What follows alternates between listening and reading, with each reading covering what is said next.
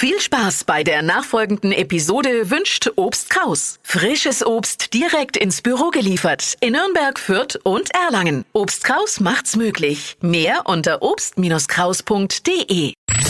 Fränkisch für Anfänger und Fortgeschrittene. Heute Bäckler Resi.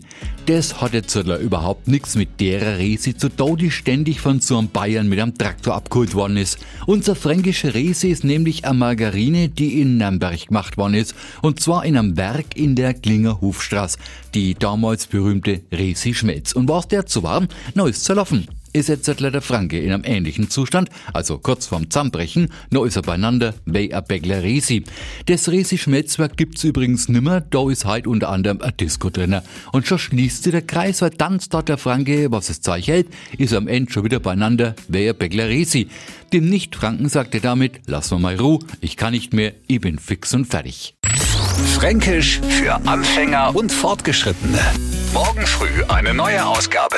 Und alle Folgen als Podcast auf radiof.de.